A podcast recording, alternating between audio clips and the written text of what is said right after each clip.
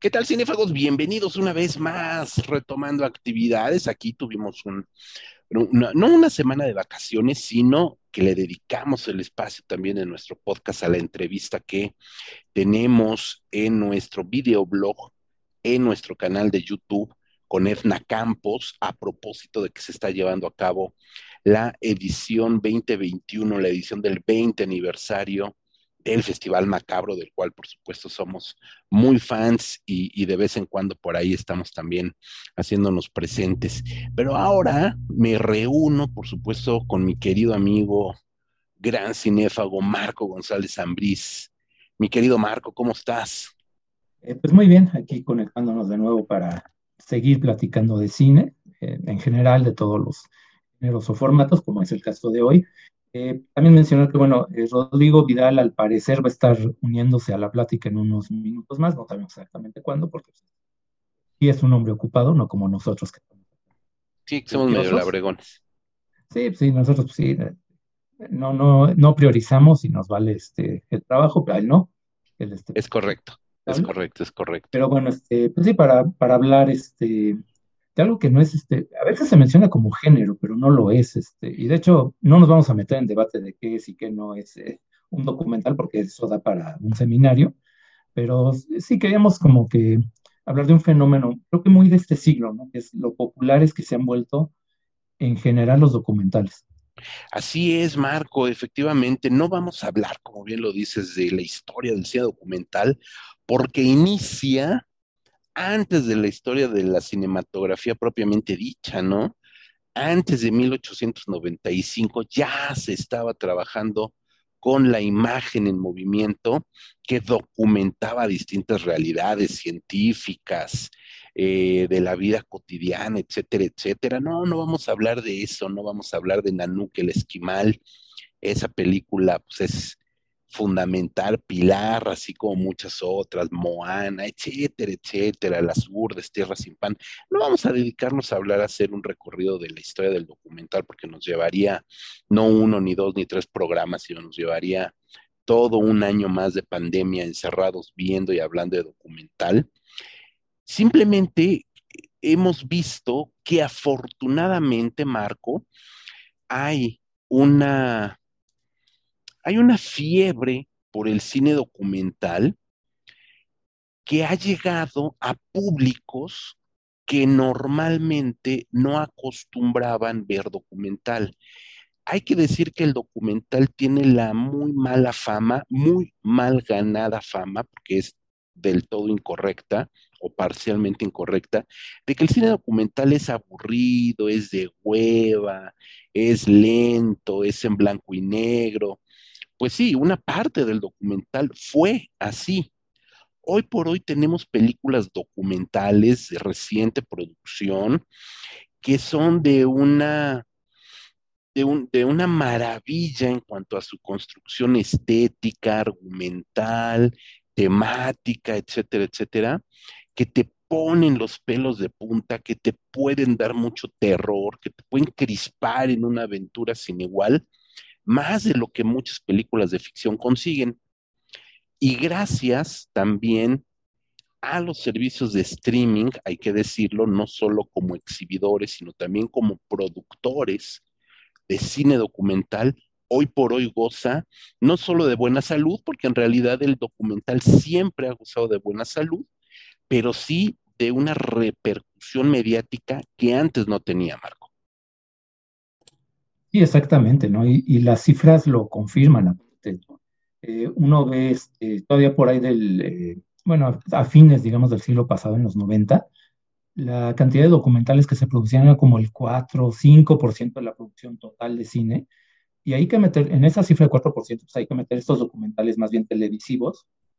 Era lo que la gente asociaba con documental, ¿no? Que era este, como material de relleno para televisión pública. Pues sí, la mayoría de los casos eran cosas, pues sí, aburridas, este, o eran cosas, pues, sin demasiada propuesta, hechas por cineastas como por eh, para ganarse el sustento y no tanto como por una forma de expresión. Entonces, se notaba que eran trabajos más como alimenticios. Y sí, eh, obviamente nos van a decir por ahí, bueno, pero es que ustedes no están tomando en cuenta las, casos como Werner Herzog, de Roll Morris, este, sí, bueno, hay que mencionarlos, pero hay que reconocer que eran casos excepcionales, ¿no? Este, los conocedores, los muy cinéfilos o muy cinéfagos, conocían esos nombres, pero a nivel popular, pues no eran. Este, Werner Herzog se le conocía por otras cosas y no tanto por sus documentales, ¿no? Es correcto. Eh, esa, en este siglo, cuando empieza, se vuelve más popular y se refleja en la producción, como decías, de las plataformas de streaming, de la cantidad de, documentales que están produciendo. Ahorita puede ser el 4% por ahí de, de, la cantidad total que se produce, a ser del 18 o 19% en, en total, ¿no? Que es un aumento muy grande para hacer un género que era muy marginal y muy despreciado, que ya sea el, una quinta parte de lo que se produce de cine, pues sí te habla de que hay una aceptación y hay, hay un, ha habido un cambio muy grande, ¿no? Eh, lo que vamos a tratar de, de, discutir, pues, pues tratar de llegar a de dónde surgió esa, ese cambio, ¿no? Este, cómo fue que se produjo eso, tiene que ver con distribución, eh, pero yo creo que hay, hay por ahí un personaje concreto que es muy importante, muy, muy, polémico también, pero fue como uno de los precursores de un, un, tipo de documental mucho más amable, accesible, y es Michael Moore, ¿no? Este, eh, pero que no, que es muy conocido con documentales como Fahrenheit 911, pero él está trabajando desde antes. El primer documental es este, Roger and Me, cuando habla de cómo, cuando cierra General Motors la planta de producción eh, automovilística en, en, su pueblo, en Flint, en Michigan, afecta eh, a todo el pueblo, ¿no? Todo el pueblo eh, entra en una decadencia económica y terrible. Eh, y él ya desde mediados de los 80 estaba llamada la atención por un tipo de, de, documental muy desenfadado, muy, este, muy ligero, porque era, era muy diferente estar oyendo un narrador que te contaba el ciclo de vida de las ardillas, que eran estos documentales que mencionamos antes, a ver a Michael Moore peleándose con, eh, tratando de entrevistar a fuerza de ejecutivos que no lo querían recibir y siendo aparte muy, eh, muy voluntarioso en cómo presenta su punto de vista. Eh, creo que lo, lo, muy curioso, creo, de la carrera de Michael Moore es que creo que solo debemos eso a los editores de la revista Mother Jones, una revista muy de izquierda en Estados Unidos, de hecho muy cercana a posturas socialistas. Lo contrató en 1986 como editor en jefe y lo corrió cuatro meses después por razones que no están muy claras, ¿no? Se dice, los editores, eh, bueno, los dueños dicen, ah, es que no estaba haciendo bien su trabajo, Michael Moore siempre ha dicho que fue una de censura, total que este, el hecho de que lo corrieran de ser este, el editor de la revista, eh, no, poco leída en Estados Unidos realmente, pasa mucho como estas revistas de corte eh, pues, socialista o izquierdoso que hablan a nombre del pueblo, pero no tienen una repercusión, digamos, muy, muy amplia, eh, pero aún así muy prestigiosa, ¿no? Entonces, e, esa raíz de eso que él empieza a hacer estos documentales, empezando con Roger and Me, y se va forjando este estilo poco a poco, ya con eh, Fahrenheit 911, creo que es como su primer este, gran trancazo. Y después llega otro eh, documentalista muy en la línea también de, de Michael Moore, que es Morgan Spurlock, uh -huh. un estilo muy similar, ¿no? Que es como hablar de temas polémicos, de temas que a lo mejor la mayoría del público en Estados Unidos no tiene muy, o no tenía muy ubicados en el radar, pero al ponerse él en el papel protagónico los hace mucho más digeribles, ¿no? Yo creo que esas dos figuras este, ayudan mucho a popularizar el documental, tienen una influencia muy grande, pero también, digamos, si lo vemos desde el punto de vista periodístico, más como de la información, de cómo maneja la información, también los dos son bastante polémicos. Exacto, fíjate que eh, ahorita que recuerdas a esta figura importante, Michael Moore, eh, creo antes de Fahrenheit 911, creo que el primer trancazo que lo lleva a la palestra y a convertirse en una figura predominante del cine en general, no solo del documental, pues fue Bowling for Columbine, ¿no? Que fue sí, sí, sí. justamente razón, este documental donde aborda eh, de una manera sí estridente, pero también muy metódica, las no solo las consecuencias, sino los orígenes del porqué de la masacre en Columbine en, en, el año del 99 y cómo la cultura de, de, las armas en el pueblo de los Estados Unidos está tan enraizado que se convierte pues, prácticamente en el origen de un cáncer que termina justamente provocando de manera coyuntural eh, pues masacres que hoy por hoy vemos están sucediendo pues una a la semana o una cada 15 días siguen sucediendo estos tiroteos.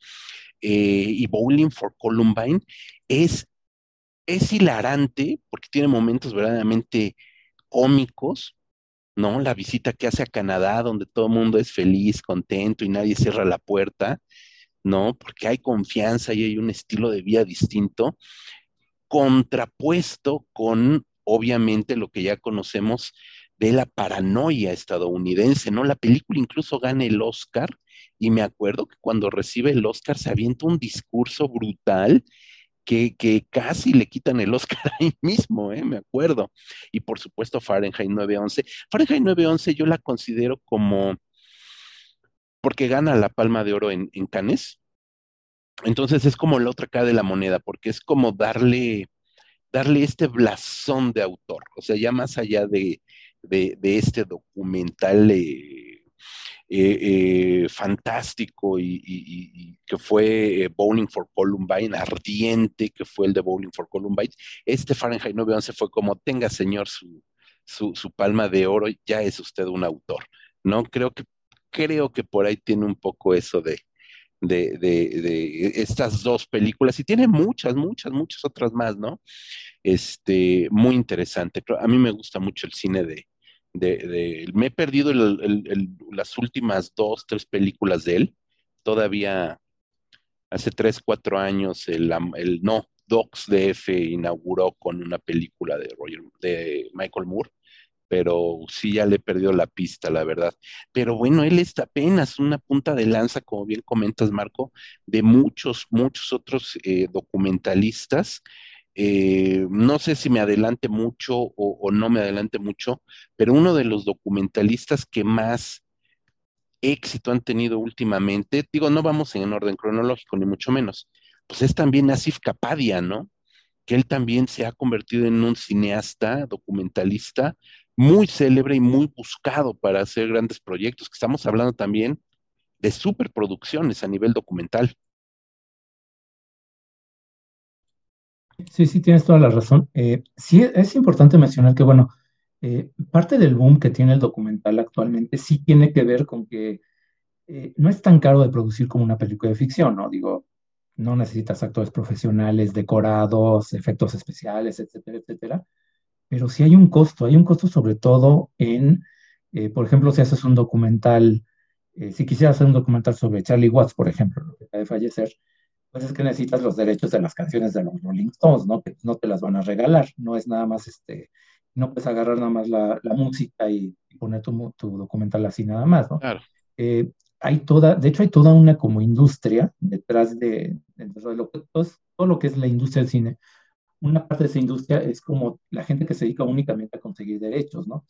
Y mencioné ahorita el ejemplo de los eh, documentales musicales, eh, por ejemplo, en el, caso de Asif Kapadia sería este documental de Amy Winehouse.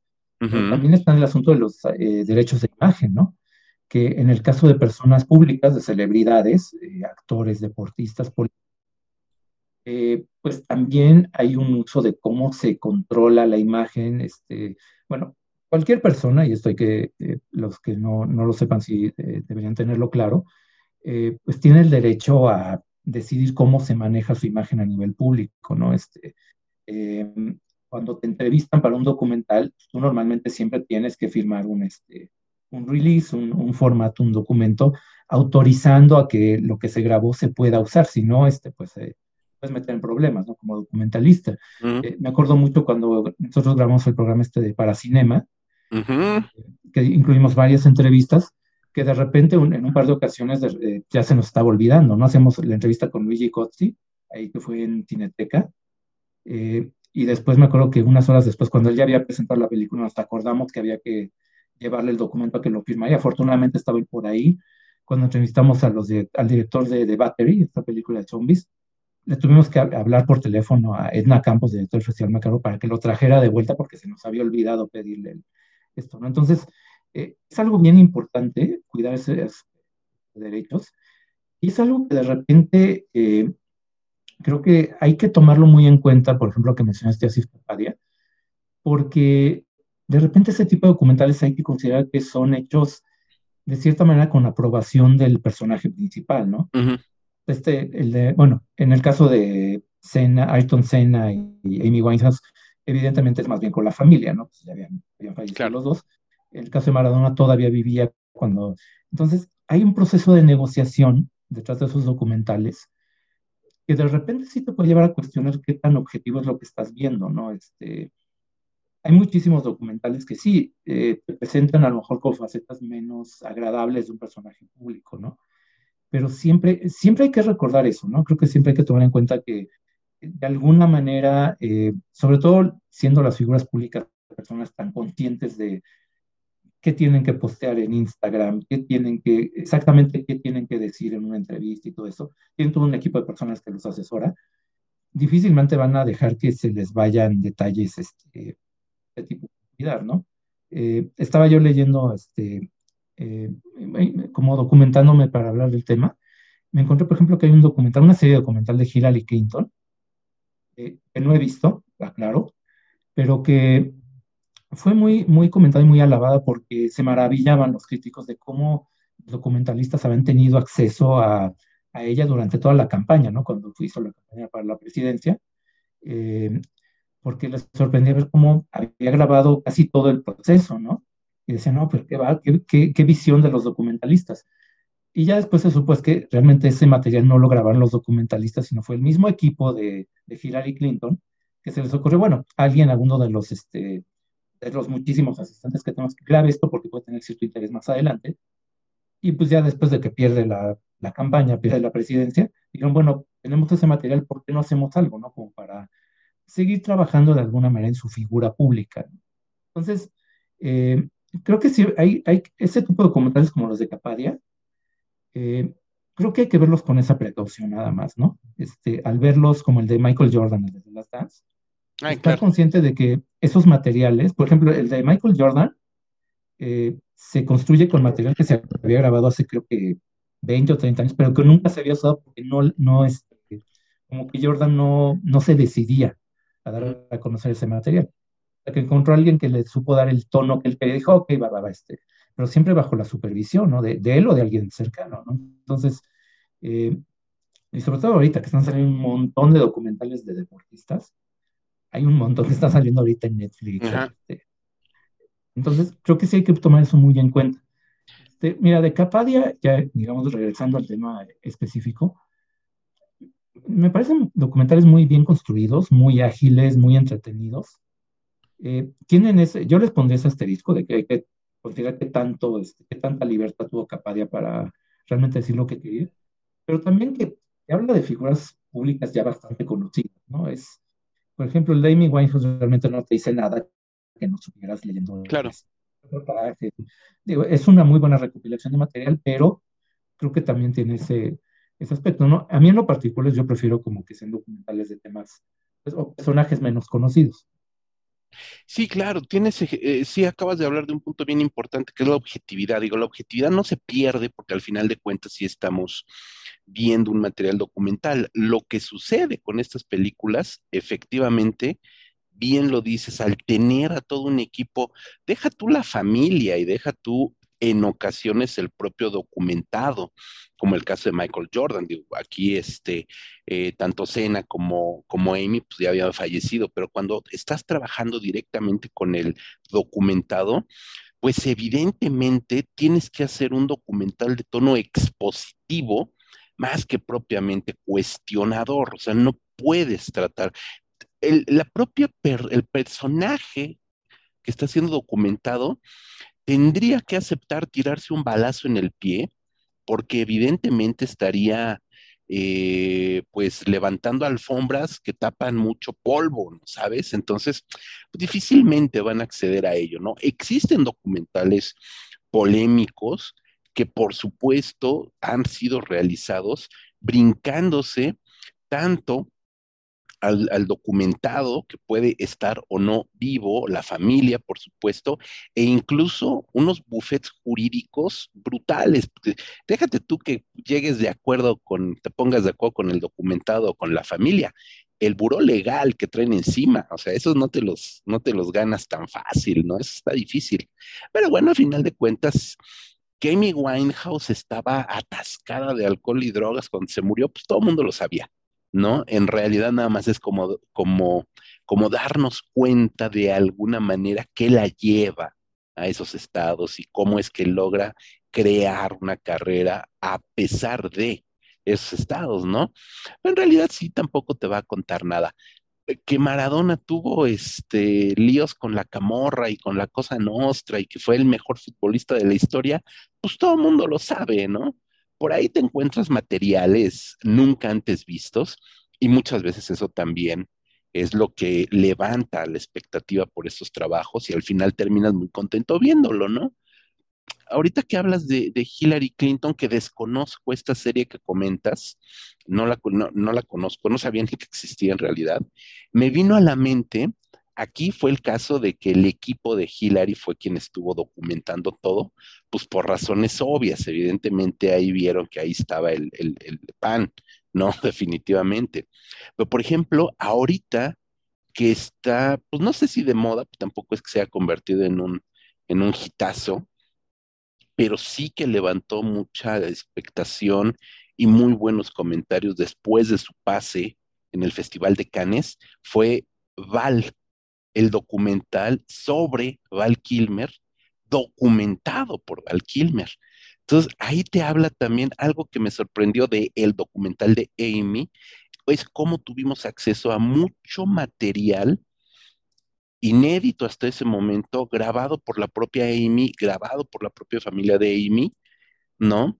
Y eso sucede en el documental de Val, donde Val Kilmer tenía 40 años filmándose a sí mismo. Entonces, no, sé si es un acto también de, una egolatría, bueno, es Val Kilmer, de una egolatría tremenda, desconozco el caso de, de Amy Winehouse, si es producto de una egolatría brutal o si de verdad es, eh, porque hace 40 años Val Kilmer no era nadie, o sea, apenas comenzaba y tuvo un boom muy importante. ¿En qué momento se, decide eh, decir, en algún momento voy a hacer un documental o van a hacer un documental sobre mi vida? ¿No? Que estoy seguro que voy a ser muy importante para documentar todo, ¿no? Y bueno, a final de cuentas, hoy sabemos que está afectado de una enfermedad terminal, que le ha ido muy mal, que etcétera, etcétera, que va a regresar al cine con una película Top Gun de hace 25 mil años por necesidad más que por gusto, etcétera, ¿no? Entonces adquieren unas dimensiones también, pues casi metafísicas, ¿no? Estos, estos documentales, ¿no? Pero, pero vamos, son son garbanzos de a. En realidad, cuando te metes a estos documentales o quieres ver un poco esos documentales, pues existen los otros documentales que son las versiones no autorizadas, donde productor y director pues están jugando su libertad o por lo menos todo su capital con tal de, sacar una un verdadero trabajo de investigación que puede resultar macabro en muchos sentidos, ¿no? Y ahí están cientos de documentales sobre O.J. Simpson, por citar uno que que es casi, casi de escuela de documental estadounidense, para el primer semestre ve y fílmate un documental sobre O.J. Simpson, porque, ¡fut! ¿Cuántos no existen?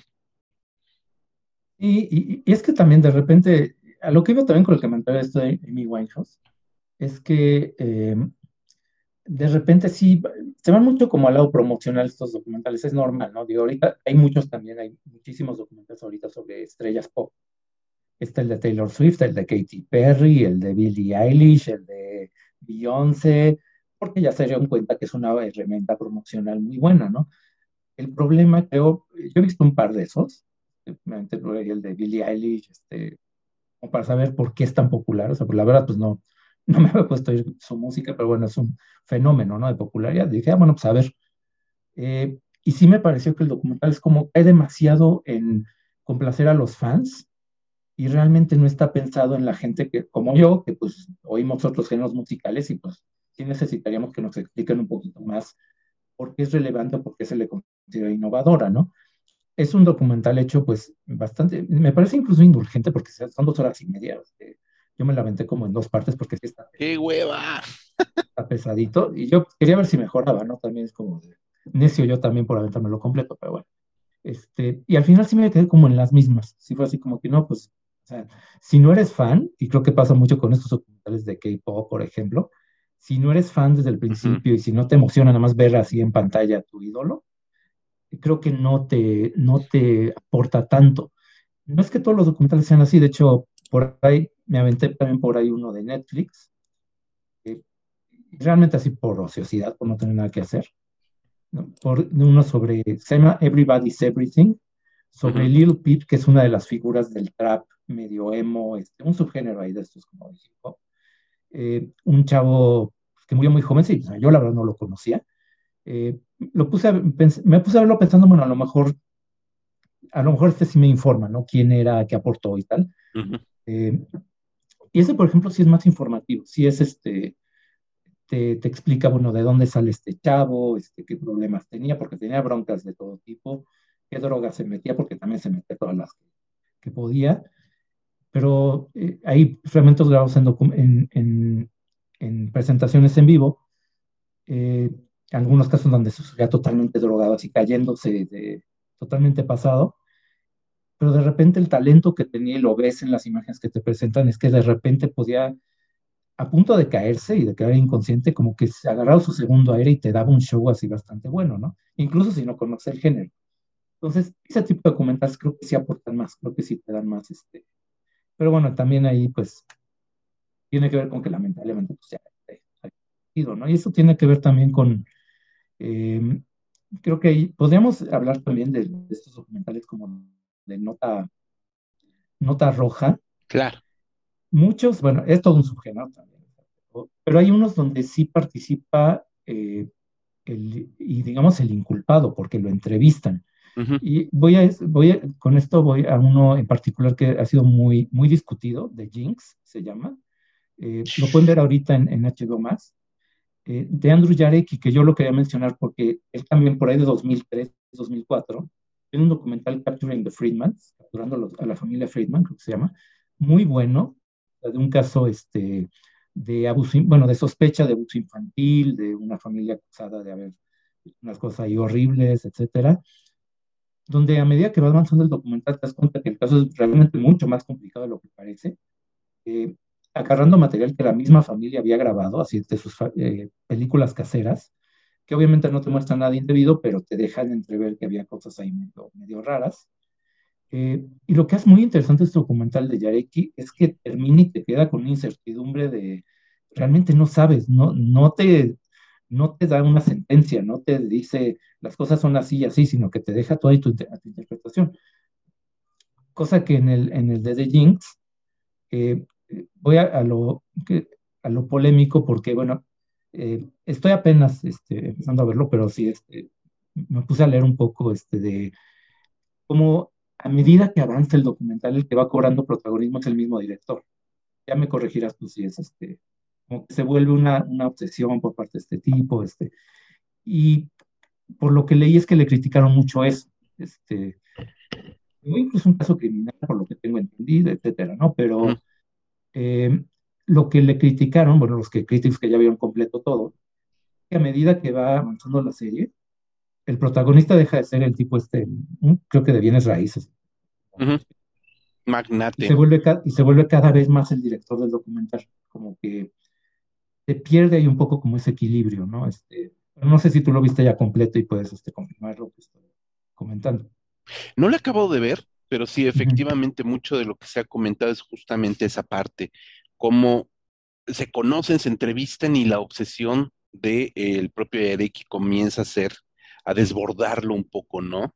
Y se convierte en una obsesión ahí medio, pues no sé si decir malsana, pero obviamente no sé, como que te das cuenta que eran personalidades complementarias de alguna manera. Eh, resulta interesante, aunque no lo he terminado tampoco de, ver. Pero fíjate, con este de Jinx, eh, pues abres también, Marco, una puerta, una llave que creo que también ha abonado mucho a esta efervescencia del documental, no sé si decir de este nuevo documental contemporáneo que es muy seguido y que goza de una base de fans brutal, que es el true crime, lo que se conoce como el true crime, que a lo mejor hasta necesitaríamos hablar en un programa posteriormente acerca del true crime, que son justamente estos documentales.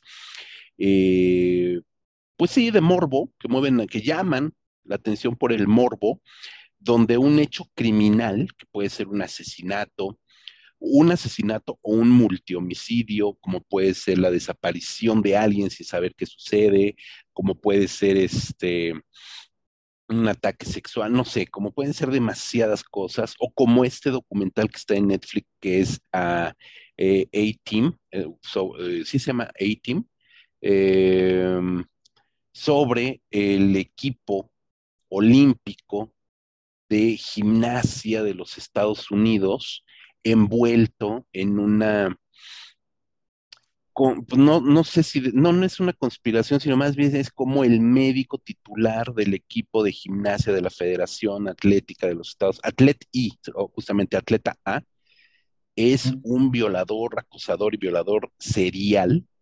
Y muchas de las chicas que fueron gimnastas del equipo de los Estados Unidos eh, fueron víctimas de violación por parte de este tipo, ¿no? y cómo la Federación de los Estados Unidos, de Gimnasia de los Estados Unidos, eh, lo encubrió porque, bueno, pues evidentemente los intereses eran mucho mayores para ellos como federación que propiamente la seguridad de las chicas, ¿no? Incluso se habla de Simon Biles, la mismísima Simon Biles, acabamos de ver cómo se bajó del tren de Tokio, este, pues se habla de que ella fue una de las víctimas, ella misma lo acepta, pero no da testimonio a cámara.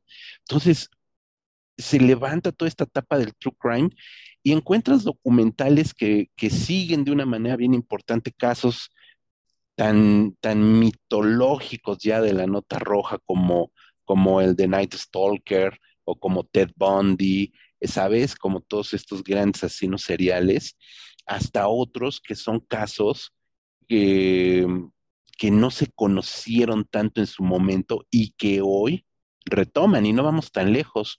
Un canal como ID Channel, este, de la cadena de Discovery Channel, eh, es un canal 24 horas dedicado a este true crime, ¿no? Y a lo mejor eso que ya lo vemos en la televisión de una manera tan, ¿cómo decirlo?, tan codificada, pues también nos ha acostumbrado un poco a el documental ya desde otra perspectiva que como público nos mueve al morbo. Digo, Finding Neverland, que es otro, otro documental importante, reciente, que aborda todo este caso de violación este, de Michael Jackson sobre dos, eh, hoy dos tipos, dos maduros que en su momento fueron infantes ahí al lado de, de, Michael Jackson y cómo la familia se encargó prácticamente de entregarle sus hijos a, Michael Jackson. Es decir, hay como un montón de casos sobre el true crime que en sí misma, Marco, pues es también una beta,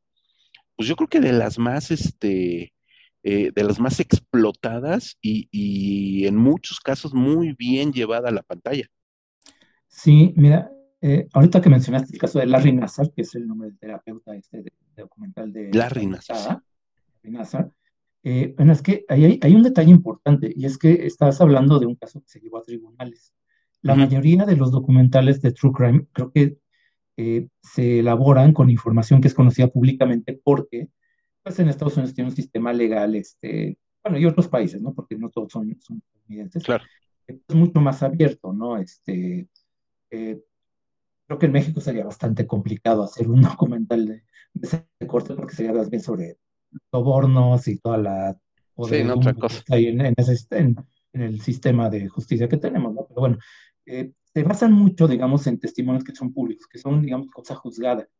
Y eso creo que también ayuda mucho al asunto de la objetividad, ¿no? Este, en el caso de Atleta A, bueno, es que estamos hablando de algo que ya se había comprobado que había sucedido, ¿no? No es, no es tanto el documentalista queriendo juzgar a alguien por su cuenta sin tener ningún tipo de, fueron, ¿no? Que, que, creo que es lo que se le critica a Yarek, y digo, ya, ya que termine de ver el documental, este, la serie documental de The pues ya podré, tenemos más elementos, ¿no? Para saberlo, pero creo que eso era también lo que se le criticaba, ¿no? Decía, bueno, es que tú eres documentalista, tú no tienes, este, eh, por mucho que grabes y tengas cercanía y a lo mejor puedes grabar algo incriminatorio, eso déjaselo a un, a un fiscal, ¿no? Déjaselo a un juez.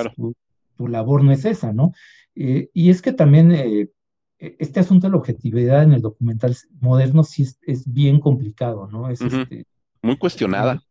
Sí, sí, sí. Bueno, bueno, sabemos, es que también digo, eh, no, no, podemos meternos en el asunto de teóricos del documental y la objetividad, porque es un tema muy amplio, este, da para, eh, tenemos que meternos en cosas de teoría, incluso de, se debate, y aparte no se debate en el documental solamente, se debate en las ciencias sociales, en la historia, es un tema que tiene que ver con objetividad. Eh, en la antropología. Sí, sí, sí, entonces es muy complejo, ¿no? Pero, pero sí hay casos donde, este, yo por eso menciono también a Morgan Spurlock al principio, ¿no? Y el mismo Michael Moore, es que mira, yo, algo, bueno, regresando, pero sí va, digamos, con cierta lógica, eh, el caso de Michael Morgan Spurlock, eh, eh, se parecen, bueno, los dos son tipos que popularizaron esto de el documentalista sea el que salga a cámara, etcétera, porque aparte los dos son tipos simpáticos, pero también es que los dos son como muy activistas, son como Michael Moore, bueno, eh, muy en contra del capitalismo en el país capitalista por excelencia, este, Morgan Spurlock vegano, este, hizo un documental en contra de McDonald's cuando, bueno, todavía en esa época ser vegano, ser vegetariano, todavía no era, ya se ha vuelto ya mucho más. Eras de otro planeta. Ya ahorita ya hay hasta muchísimos tipos de, este, de dieta, ¿no? Es decir, es eh, piscitariano, flexitariano, no sé, hay un montón de, este, de formas, digamos, de no ser totalmente carnívoro, ¿no? O, omnívoro. Eh, pero el caso es que, bueno, los dos estaban poniendo en, sobre la mesa, en el centro de la discusión, temas que por lo menos en Estados Unidos no eran como que muy populares, ¿no? Este, eh, criticar a Bush en, justamente cuando acababan de pasar los atentados de, las Torres Gemelas, no era algo muy popular, digo. Claro. Recordamos este grupo, las Dixie Chicks, este grupo de country que hasta prácticamente su carrera desapareció, porque se atrevieron a cuestionar ciertos aspectos como el patriotismo exacerbado de, que, pasó después de, de, los atentados, ¿no? Pues Michael Moore sí estaba como que proponiendo algo, y el valor que tienen sus documentales es eso. Sí, este, se le ha cuestionado mucho porque se dice, bueno, es que manipula los datos, de repente, pues, e-, es tanta su vehemencia que este, no le da voz, este, no le da la misma oportunidad a todos de explicarse, de dar su punto de vista. Eh, puede ser bastante tendencioso. El caso de Morgan Spurlock, creo que también lo podemos mencionar, este, es un tipo que realmente no tenía formación, un poco de la nada, hace este documental. Y bueno, este, Rodrigo, en el texto que él publicó en Cinefrag en su momento, cuando se hizo la película, explicaba que el experimento que hace lo que esto de alimentarse solamente de comida McDonald's, etcétera, estaba mal planeado, ¿no? Pues no había grupo de control, es decir, no había otra persona con la que compararse este nivel de vida, una muestra muy pequeña, una sola persona no te puedes sacar conclusiones, etcétera, ¿no? Eh, pero aparte ha salido información posteriormente que también te hace cuestionar más este, qué tan ¿Qué, tanto le puedes creer a Morgan Spurlock? Por muy simpático que sea, ¿no? Eh, hace un par de años que salió el movimiento Me Too, por ahí salió embarrado Morgan Spurlock, como muchos este, directores, y él por ahí publicó una carta diciendo, bueno, es que como disculpándose, este, diciendo que se había equivocado en cierto momento, este, no me acuerdo exactamente qué se le acusaba, este, pero bueno, él, él, puso esta carta. Lo que llamó mucho la atención es que en la carta él mencionaba que parte de su comportamiento tenía que ver, él había sido alcohólico desde los 13 años prácticamente pues había pasado, difícilmente había estado una semana sobrio en todo ese tiempo.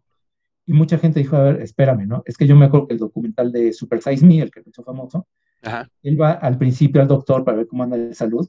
Cuando el doctor le pregunta, oye, ¿consumes alcohol habitualmente? Dice, no, no, no. Y al final del documental dice, no, es que yo tengo daño en el hígado y quién sabe por qué, debe ser por, por las hamburguesas que me comí.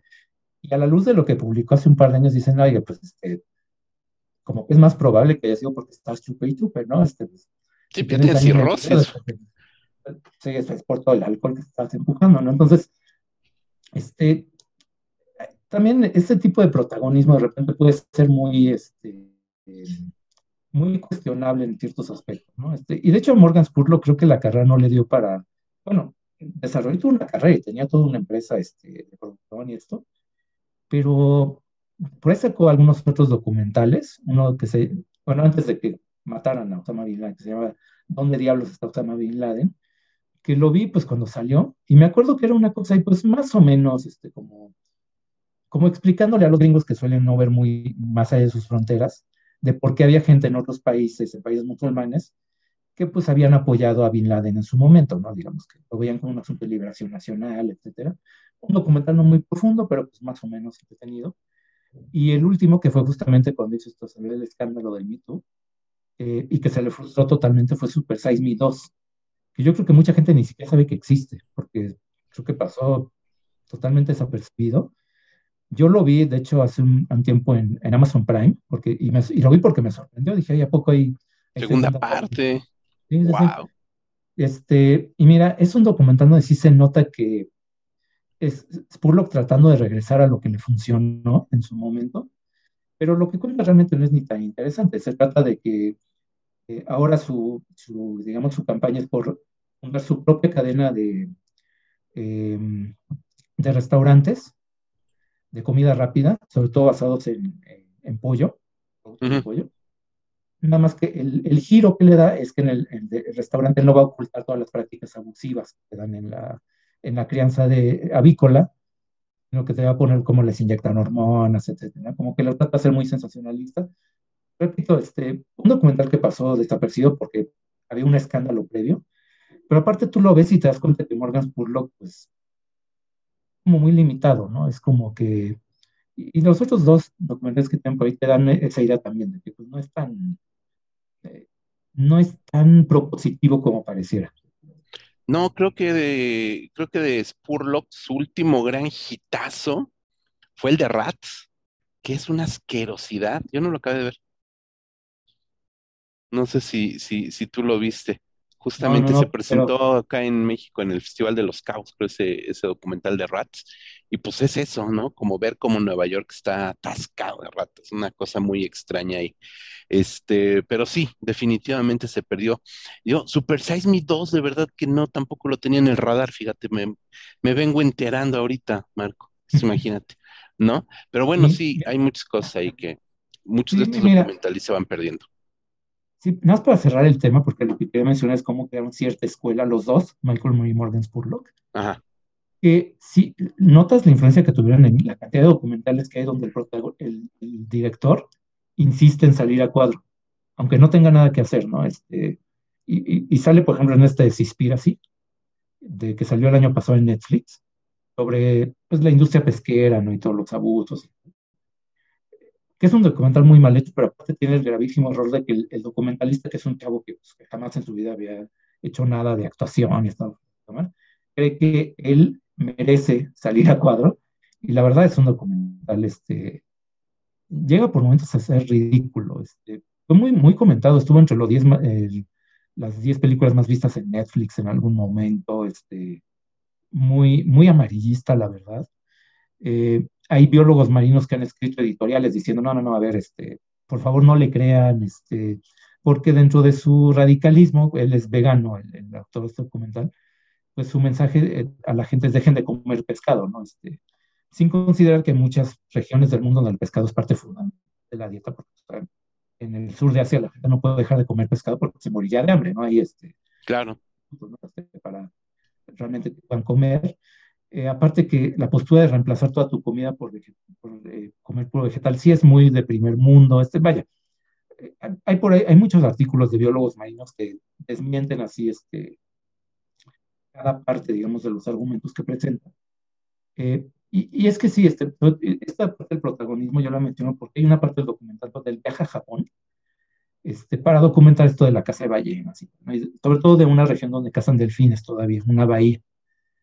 Y hay toda una parte donde él está casi como James Bond ahí escondiéndose de la policía porque dice que lo van siguiendo y este, el gobierno japonés oculta la verdad y no sé qué. Y después de esa parte pone una gráfica diciéndote cuál es la cantidad de delfín que se pesca y demás. Y en letra chiquita le pone fuente gobierno de Japón. Entonces dices, bueno, no, no. Espérame, ¿cómo, ¿cómo, que el gobierno Japón está ocultando y al mismo tiempo está dando la información? ¿no? Es, y ese tipo de cosas está lleno ese documental. Y es creo que por este afán de protagonismo que no siempre funciona. ¿eh? Este, mira, me estoy acordando de un documental argentino de 2004 que se llama Deuda, sobre las crisis económicas, este, que sabemos que en Argentina son... Y es un documental hecho por Jorge Lanata, un tipo físicamente hecho parecido a Michael Moore, que es pues, robusto, este, bastante barbón y tal, eh, pero que es un tipo que está acostumbrado a estar frente a las cámaras, un periodista con mucha experiencia. Entonces, ahí se nota luego, luego la diferencia entre alguien que sabe cómo desenvolverse frente a la cámara y que te explique un tema, y alguien que es pues, más bien un aficionado, ¿no? Como el chavo este de así o este, o hay un documental también reciente sobre el paso Diatlov, este caso sin resolver de los excursionistas rusos que no sé, años 60 los encontraron ahí muertos y tal. Es un documental bastante. Yo normalmente no veo cosas de ovnis y eso porque la verdad no, no me llama la atención, ¿no? Sinceramente. Este lo vi pues un poco por no tener nada que hacer, me gusta verlo. Me gustó porque el, director toma en cuenta las teorías sobrenaturales, pero dice, no, no, no, eso, las toma en cuenta, las menciona, pero dice, no, eso no, no tiene validez. Y te presenta una versión más creíble al final, ¿no? Lo que no me gustó es que él insiste en salir a cuadro y realmente no aporta nada. O sea, él sale a cuadro diciendo, no, es que yo tengo que viajar a, este, a esta zona de los Urales en Rusia para, experimentar lo que ellos sintieron y para ver por mí mismo cómo es, a qué lugar fueron a visitar, no sé qué. Y le añade como 20 minutos al documental y no te aporta nada. O sea, realmente hubiera sido mejor este, los entrevistados, gráficas, te exponen la información y ya. Y eso yo lo veo muy seguido, de hecho, en muchos documentales recientes. Es ya una costumbre de que el, director parece que a fuerza tiene que salir a cuadro, aunque, aunque muchas veces no tenga mucho que decir. Sí, en primer plano, que es lo peor, luego te lo estás chutando ahí como narrador propiamente dicho, ¿no? Y eso creo que sí, definitivamente te distrae, porque al final de cuentas el, ansia de protagonismo les, les gana, ¿no? Creo que siempre es mejor si, si tienes algo que hacer o que comentar o que decir, pues adelante, ¿no? Pero de otra manera sí está muy, muy, no sé, tampoco comparto mucho estas, estas visiones de los directores a cuadro cuando se trata de esto, ¿no? Porque te distraen, te distraen demasiado, sus ansias de protagonismo son las que terminan llevándote por otro lado, ¿no? Lo que sí es cierto, pues, que por ejemplo, cuando hay, no interviene demasiado ahorita que estamos hablando del papel del, director, pero que puede generar algo bastante interesante, es por ejemplo el celebradísimo Agente Topo, ¿no? Este documental chileno donde vemos cómo se alecciona a un octogenario simpatiquísimo además, para infiltrarse como espía en una casa, en una residencia para ancianos, ¿no? Y vemos que hay una interacción también con el equipo creativo, con el director y demás, eh, pero te ayuda a entender el proceso por el cual este, este, eh, este anciano, esta persona va a estar sirviendo con un propósito en esta carrera, pues detectivesca, si podemos decirlo así de una manera este, eh, infiltrada y le otorga un humor extraordinario. Bueno, el humor se lo pone el, propio el propio agente topo, no el propio personaje, pero bueno, afortunadamente te digo, son cuando, cuando el director tiene una necesidad narrativa, un papel narrativo, pues puede aportarle mucho a la película, independientemente de que aparezca en el constructo de todo el filme, como es el caso de, de, Muro de Spurlock, pero sí juega de vez en cuando hay un papel y tiene algo que ver o se escucha la voz en off con un sentido narrativo, pues incluso le puede servir de agilidad al, documental. De lo contrario, pues sí, mejor que se abstengan. Esto es un mensaje para todos los que están estudiando cine documental y quienes... No, no creo que las nuevas generaciones conozcan a Michael Moore, la verdad. Sé que este... Su, su boom fue hace 20 años, Marco, entonces no creo que ahorita mucha gente conozca a, de nuevos pero, pero, digo, ya que estamos dando consejos, y ahora que mencionas el agente topo, que la tengo pendiente, pero acá se me queda algo bien importante, que no solamente es que el director, bueno, debe saber si se avienta o no frente a la cámara, si vale la pena, sino también a la hora de hacer un documental, sí es bien importante que elijas bien al protagonista. ¿Quién va a ser la persona que va siguiendo? Porque realmente no, todos los no todas las personas son tan interesantes para meter, para meditar un documental. Lo vemos mucho en documentales autobiográficos o biográficos, lo mencionamos cuando hablamos de documental mexicano, lo pasa también en otros países. Eh, hace poco vi un documental sobre un, este, y son hechos muchos por estudiantes de cine, por eso me acordé ahorita de lo que decías, un, eh, se me va ahorita el título, ahorita lo busco, es un documental irlandés sobre el sobrino de un, documentalista que eh, muy famoso, él es estadounidense, pero que viajó a Irlanda para eh, conectar con sus raíces islandesas, pero sobre todo para conocer de cerca a los eh, miembros del ERI, del Ejército Republicano Irlandés, nuestra organización clandestina, este, llamada terrorista por el gobierno inglés.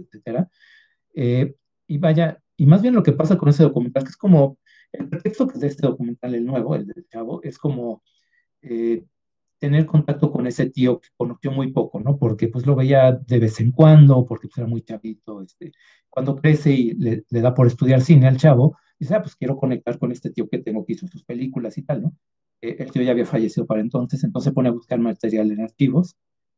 Más bien lo que pasa es que te dan ganas de ver las películas, pero las originales, ¿no? Este, El tema vale la pena, pero más bien quieres ver este, los documentales tal cual, originales, ¿no?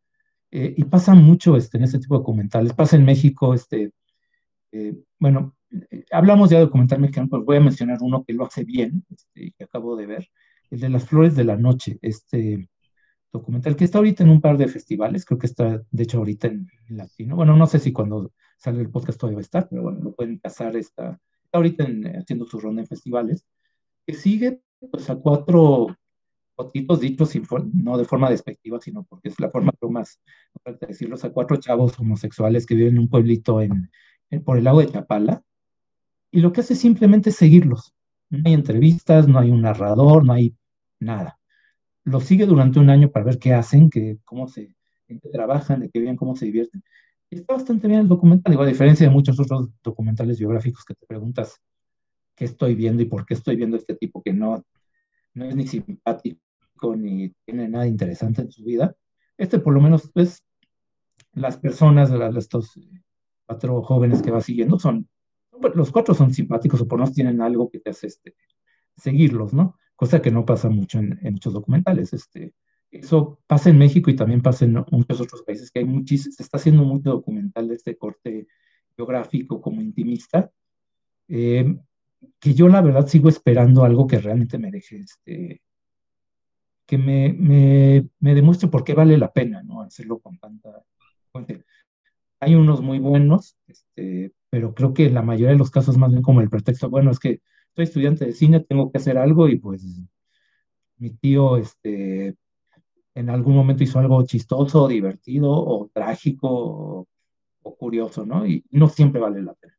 Sí, no, es muy raro, es muy raro cuando te encuentras con una anécdota familiar, pues a lo mejor significa mucho para tu familia, para ti, como persona, en tu crecimiento, en tu, no sé, en tu labor profesional, lo que sea, no sé, qué sé yo, pero no necesariamente es de interés público, ¿no? Y creo que ahí también estas, las nuevas generaciones de cineastas, eh, que terminan mirándose al ombligo y creyendo que es el ombligo más vivo del mundo, termina por echar a perder su, su labor documentalista, porque antes que nada tienen que ver si resulta deja tú de pertinente o no, la pertinencia a final de cuentas pues es subjetiva también, pero si resulta medianamente interesante, ¿no? Si están aportando algo al discurso de, de algo, o sea, si la anécdota familiar logra trascender más allá del apellido de la familia, porque de lo contrario,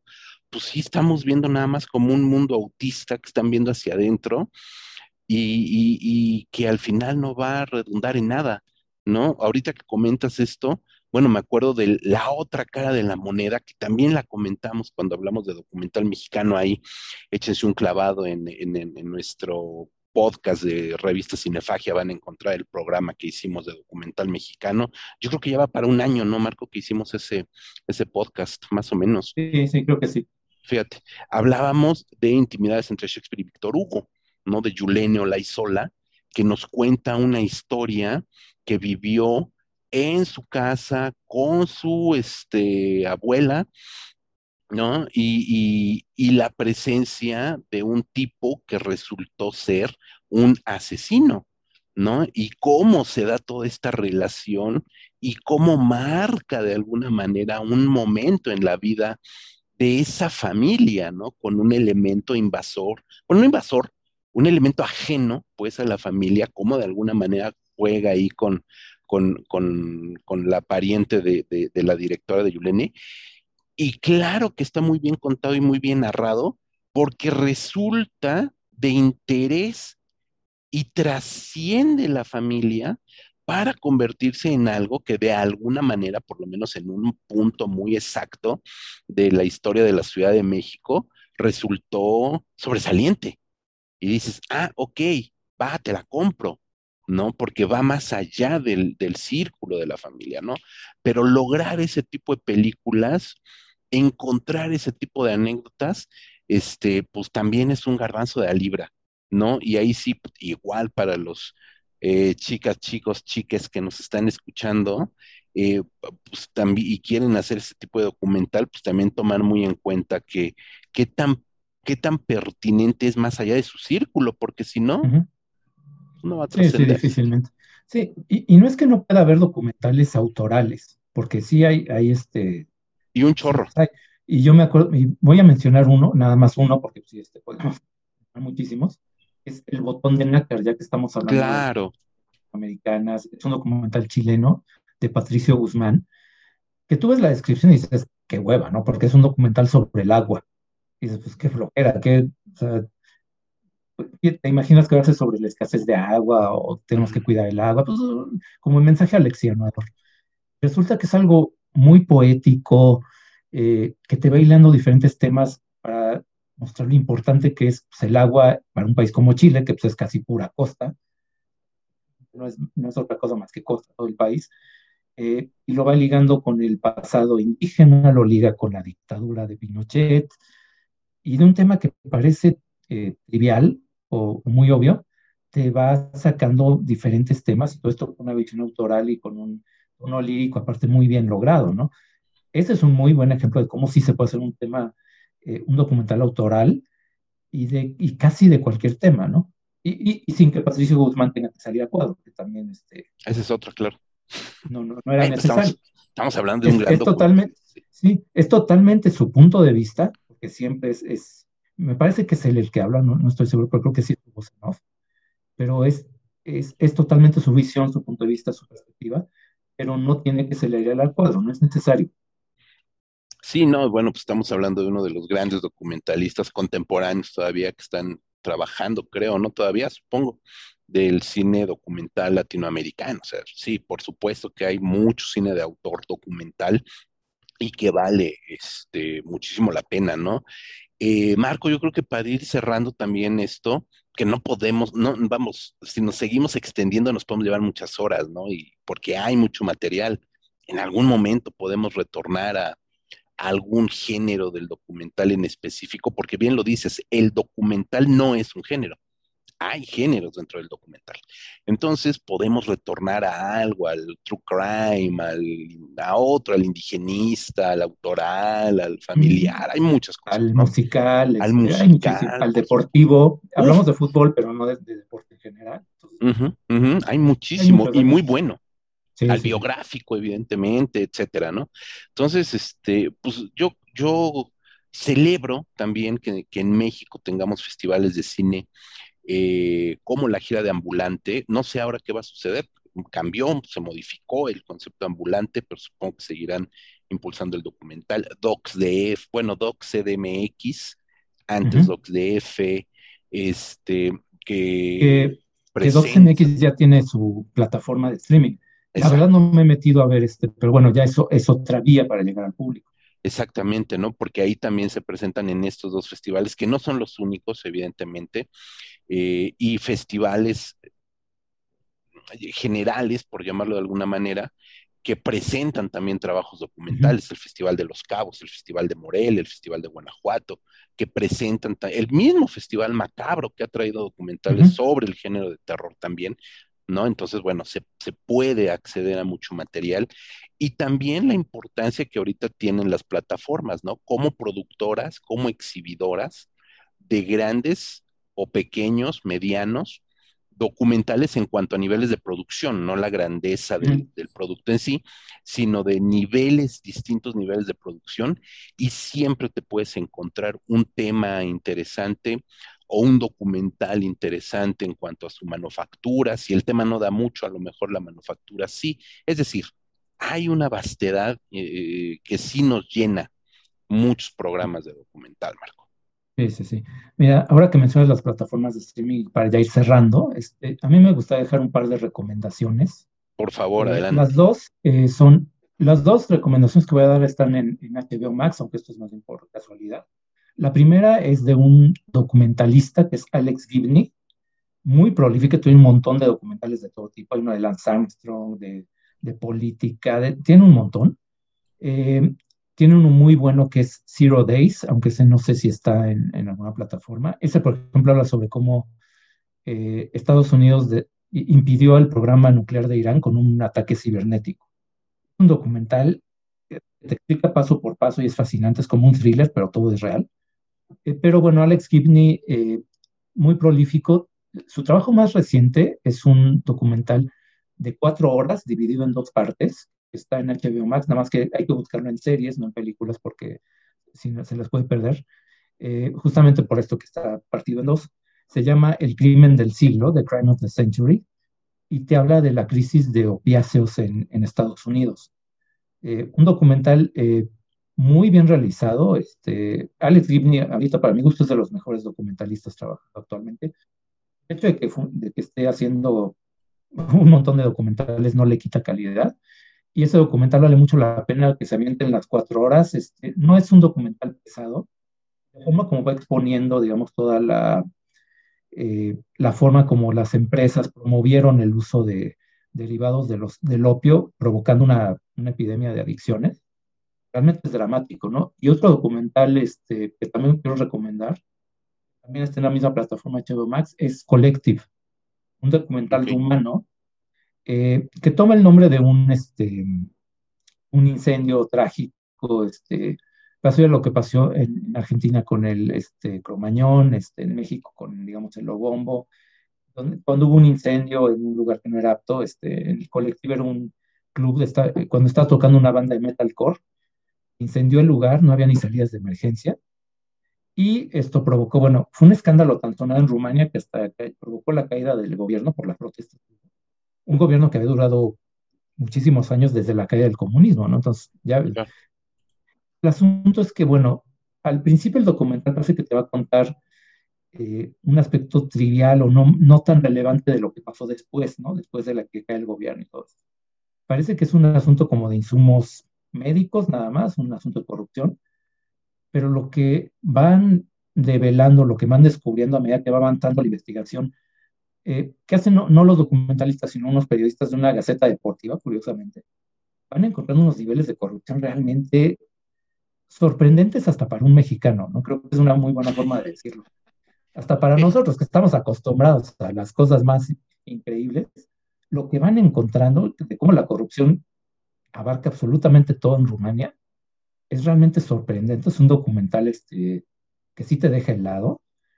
Y es un documental aparte, pues que, que creo que está un poco perdido entre la oferta de HBO Max porque como que no encaja en, en la, en la oferta, ¿no? Pues, un documental más que parece más de arte porque es rumano, etcétera.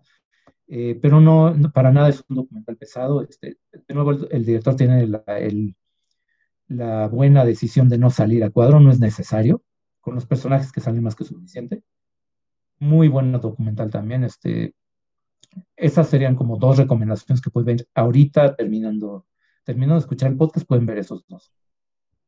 No, pues ahí está excelente, Marco. Yo, yo ¿qué, ¿qué, te puedo decir? Vean Atleta A, es un muy buen documental también a propósito de que ahorita estuvo el, el tema ahí de, de, las Olimpiadas y de lo que supimos que pasó también en, con, con el equipo olímpico. El hecho de que si, si ven el documental de Atleta A, Atleta A, van a entender también por qué Simon Biles se bajó del, del barco de los Juegos Olímpicos. Obviamente no es, no es gratuito. Por ahí el documental de Jimmy Andy, donde eh, un documental que sigue este, a, a Jim Carrey cuando interpreta, cuando hace una película de Man in the Moon, donde personifica Andy Kaufman, un excentriquísimo comediante, cómo le afecta de una manera brutal.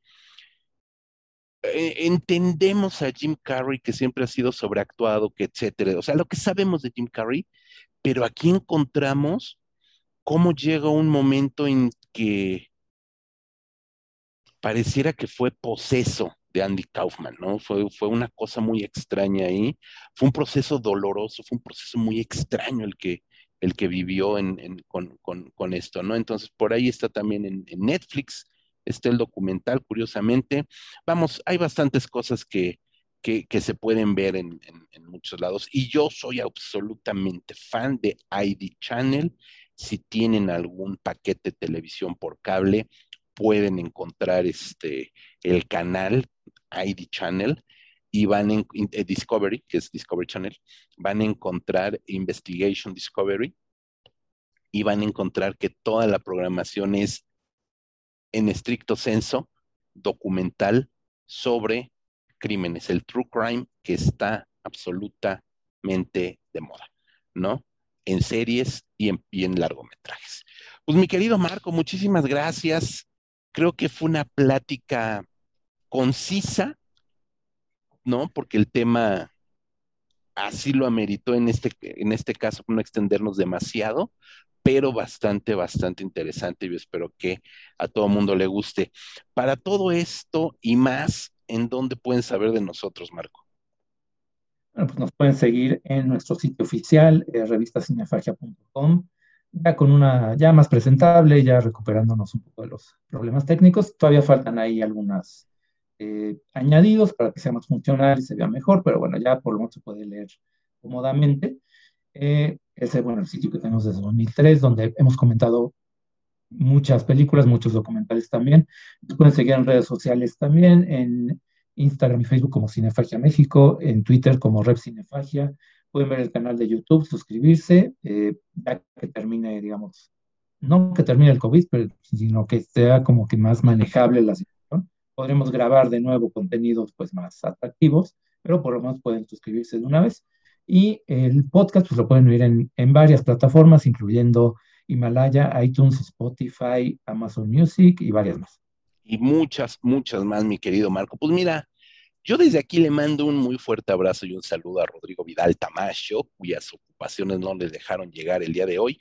Em, en el canal, le voy a hacer el favor, no, no, voy a hacer el favor, me da muchísimo gusto eh, comentarles que en el canal de, de, Spotify de eh, Revista Cinefagia, ahí van a encontrar el podcast de puros cuentos, donde Rodrigo Vidal y un grupo eh, de ñoñazos, este, geeks del cómic, de la literatura popular, del, de la cultura popular en general y todo lo que tiene que ver con, con, cómics.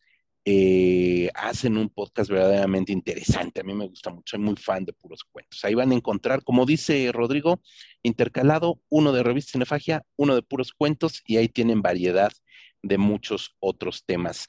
Eh, mi querido Marco, me despido, te mando un muy fuerte abrazo, deseo que te sigas cuidando. Nos vemos por acá la siguiente semana. Yo soy José Luis Ortega, www.revistacinefagia.com. Hasta la próxima.